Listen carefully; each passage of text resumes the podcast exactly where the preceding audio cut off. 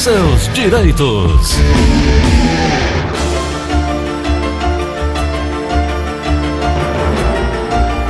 Terça-feira vamos falar sobre direito trabalhista. Edivaldo Lima, advogado. Oi, doutor, bom dia. Olá, Gleudson, bom dia para você, bom dia para os seus ouvintes, Tudo bom dia para a sua equipe que está aí te dando todo o apoio nesse programa. Tudo em paz? Graças a Deus, melhoras estão acontecendo. Doutor Edivaldo, o microempresário ele tem uma série de dificuldades para poder constituir sua empresa. Normalmente, quando ele vai pensar em recolher para o INSS, ele também tem uma certa dificuldade porque está faltando dinheiro para poder fazer isso. Quando pensa em se aposentar, então, nem se fala. Uhum. Ou seja, as dificuldades para quem está começando é, são enormes. Bom, e aí ele contrata alguém para estagiar ou dá a oportunidade àquela pessoa que está começando. E dois, três meses depois, veja bem, estou apenas fazendo uma conjecturando apenas com você aqui. E aí, dois, três meses depois, essa, essa pessoa simplesmente não mais vai trabalhar. Aparece algum tempo e pede a grana dos dias trabalhados. Caso não receba, ameaça de colocar na justiça. Qual a possibilidade desse microempreendedor se sentir ameaçado e ter que pagar para evitar uma querela judicial? Olha, Gleison, primeira situação, como você falou, microempresário. O microempresário tem todo um favorecimento aí no que diz respeito às suas responsabilidades fiscais. Quando ele passa por essa responsabilidade trabalhista e ele contrata alguém, independentemente de ser um estagiário ou qualquer outra pessoa, ele tem que arcar com as responsabilidades trabalhistas. Nessa questão que você colocou do estagiário, essa possibilidade, o contrato de estagiário ele tem todo um regramento trazido até por uma lei especial. E dentro desta situação, o estagiário também tem as suas responsabilidades laborais. Não é simplesmente eu dizendo que não quero mais ir, não estou satisfeito com aquele emprego e vou abandonar e depois eu vou só buscar o que eu tenho direito. Não funciona assim. O, o estagiário ele também pode caracterizar o abandono de emprego. Ele também pode, dentro desse contrato, é, não está seguindo as regras do estágio e dentro desta situação o empregador neste momento também pode desligar ele em decorrência da insatisfação dentro daquela colocação de mercado. Então, essas obrigações para que ele possa evitar essa querela judicial, como você mesmo falou, é ele ter um contrato por escrito, ali ter as obrigações tanto de empregado como de empregador e ele estar moído de documentos. Se por acaso essa pessoa, esse estagiário, vier a abandonar, ele procurar notificar via R, uma carta com aviso de recebimento, ou dar publicidade de uma outra forma. Aí, se houver uma querela judicial, esse empregador ele vai estar moído de documentos e possivelmente essa pessoa não vai lograr isso na sua ação judicial.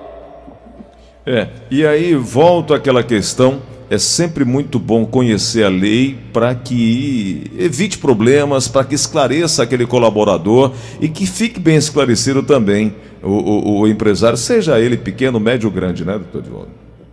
Exato, Gleudson. Por muitas das vezes, é, quando eu trabalho com empresas, a primeira questão que eu coloco na mesa, junto àquele é, empregador é se ele está quite com as suas obrigações para com o empregado.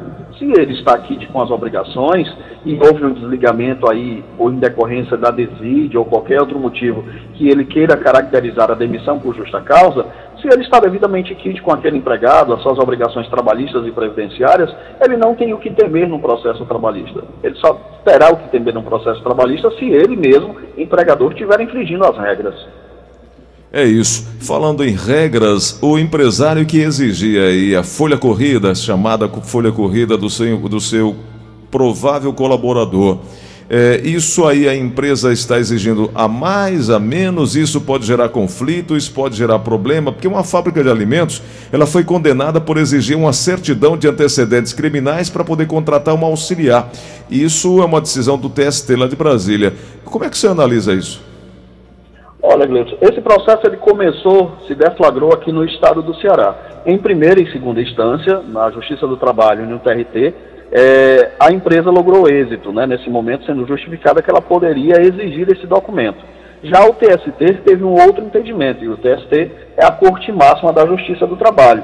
O TST diz que pode sim exigir esse tipo de documento, desde quando a profissão venha a exigir, seja uma profissão de risco, que venha a ser caracterizada como cuidadores de idosos, pessoas com deficiência, motorista de cargas perigosas, desde quando a profissão tem uma ligação direta com o documento. Mas para esse funcionário, que era um auxiliar de produção, que estava na, na eminência de ser contratado pela empresa, ali feriu totalmente a dignidade daquele funcionário, porque essa razão para ele não poderia caracterizar uma exigência para a contratação. Então o TST entendeu que essa exigência, neste caso específico, ela foi indevida e a empresa foi condenada a pagar danos morais a esse funcionário. Pode-se exigir esse tipo de certidão negativa criminal? Pode, desde que tenha uma relação direta com a função que vá se exercer. Não é toda a função que vai ter esse caráter de exigência desse documento. Não fica muito subjetiva essa escolha, essa, essa, enfim, essa opção? Subjetivo fica, mas a gente consegue trazer para um campo objetivo quando a gente começa a ver que aquela profissão ela vai aferir risco a quem vai contratar e risco de perigo no que diz respeito a você contratar uma pessoa que esteja até devendo ao sistema penal, uma pessoa que esteja aí é, é, irregular com a lei brasileira. Claro que todo empregado ele deve estar regular para que ele possa exercer as profissões mas dentro dessa característica própria, ele não está exercendo nenhuma atividade que ele venha a exercer funções que vai lidar diretamente com pessoas que ele possa é, exercer algum crime, algum litígio ali e ele vai sair impune nessa situação, o auxiliar de produção está dentro de uma empresa que o contato dele é num grupo geral. Diferentemente, eu posso citar para você como um cuidador de idoso. Um cuidador de idoso, geralmente, ele vai passar o dia todinho com o idoso, sozinho dentro de uma residência, enquanto aqueles familiares irão trabalhar. E nesta situação, aí sim, é exigível esse tipo de certidão para você ver a idoneidade daquela pessoa que você está contratando. Até mesmo para verificar se ele não tem nenhuma condenação de maus tratos ao idoso é o exemplo mais claro que eu posso te passar. Bom, é, vamos aqui seguindo a pergunta do nosso ouvinte com o final de telefone 44, que é o Francisco Landim. Ele está dizendo o seguinte, doutor Divaldo, é, ele já tem é, a empresa, é, uma empresa que paga 50% do salário por quinzena e de repente passa a pagar só 40% e os 60% no final do mês, é correto? Sem contar que não teve qualquer aviso aos funcionários. É a pergunta do Francisco. Olha, Gleudson, não existe nenhuma violação às regras. O salário ele é pago após 30 dias de trabalho e com aquele prazo de carência que a CLT estipula que é até o quinto dia útil de cada mês subsequente. Então, dentro dessa situação, essa opção que o empregador dá ao empregado de pagar quinzenalmente, ele pode pagar até semanalmente se ele quiser, mas também ele pode pagar após os 30 dias de trabalho dentro desse prazo estabelecido. Não tem nenhuma violação de regra. Agora, claro, seria mais plausível que esse empregador comunicasse aos funcionários para que eles possam se programar. Afinal de contas, as contas, às vezes, por muito, são pagos no meio do mês e outras no início de cada mês. A única violação que teve foi essa, mas não foi uma, violação às regras da CLT. Foi uma violação mesmo na moral do empregado. Eu acho que aí não vem nem a constituição de um dano, seja mesmo uma consequência mesmo do contrato de trabalho. Bom, uh, nosso ouvinte aqui também mandou uma pergunta, a Adriana, ela é doméstica, trabalha há 10 anos em uma determinada residência, é, não, há 10 meses trabalhando, e diz que o, o patrão é, a dispensou, deu as contas dela. Ela quer saber os direitos. Ela não tem carteira assinada.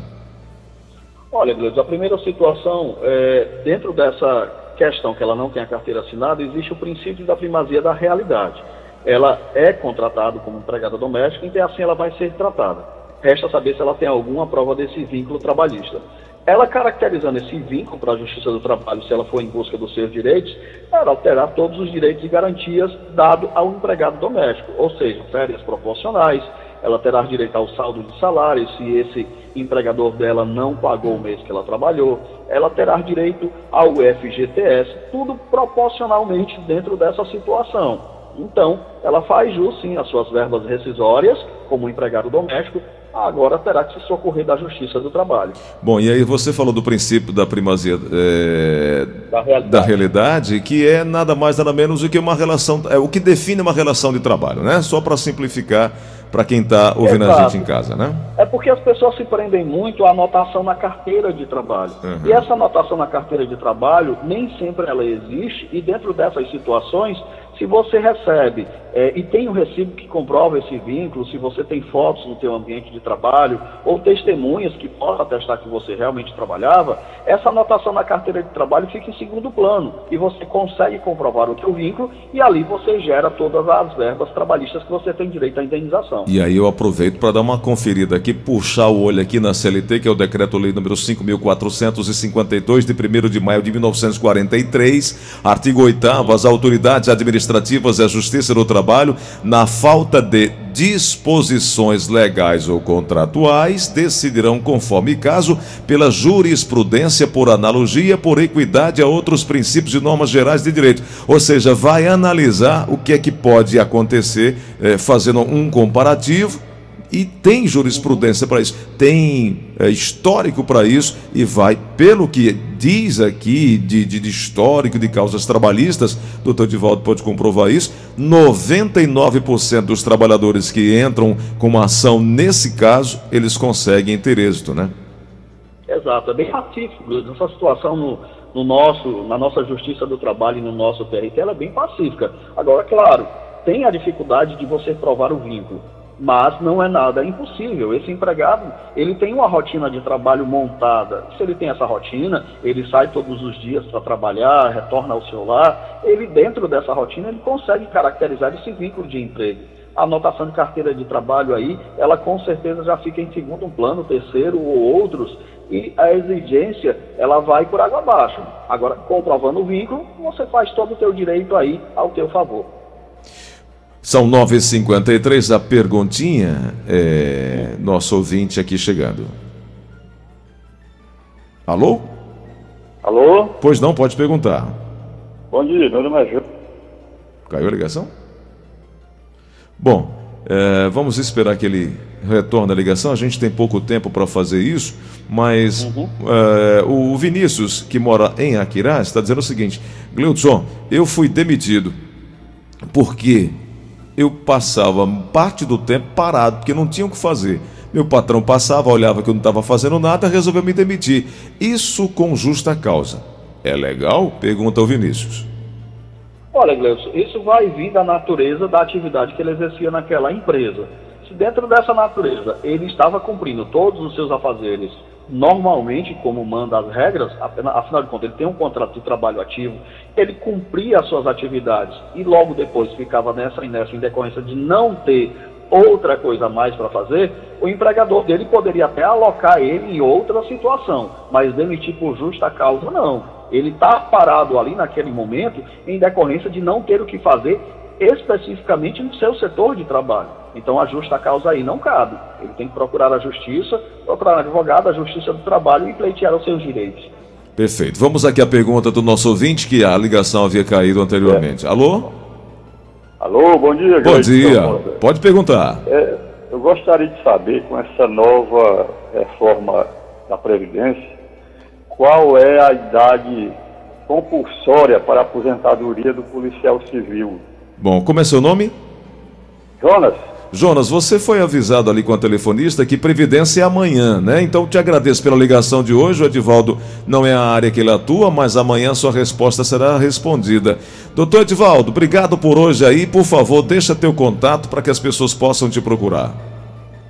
Ok, Gleison, eu me encontro no telefone 085 98891 7007. Esse Re- 7007, Repita, porque o é Nelson não conseguiu anotar, rapaz. Repita, por favor. Então, vamos lá, 085 98891 7007. Aí Esse sim. é meu WhatsApp também.